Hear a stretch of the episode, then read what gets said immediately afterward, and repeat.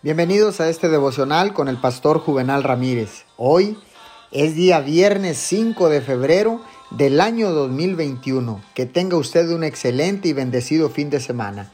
La palabra dice en el libro de los Hebreos capítulo 10, verso 35. No pierdan la confianza, porque ésta será grandemente recompensada. Duda y temor son los enemigos gemelos de la fe. A veces, de hecho, ocupan el lugar de la fe. Y aunque seguimos orando, es una oración inquieta e intranquila la que ofrecemos. Pero nunca debemos dar lugar a dudas y temores. Debemos apartar los ojos de nosotros mismos. Deben ser alejados de nuestras propias debilidades y descansar plenamente en la fortaleza de Dios.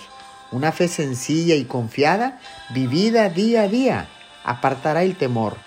La fe es capaz de llevar sus cargas a Dios y no sentir ansiedad como resultado. Oremos. Querido Dios, la duda y el temor a menudo amenazan nuestra fe. Quiero darte gracias por librarnos cuando ponemos nuestras debilidades, dudas y temores delante de ti en oración.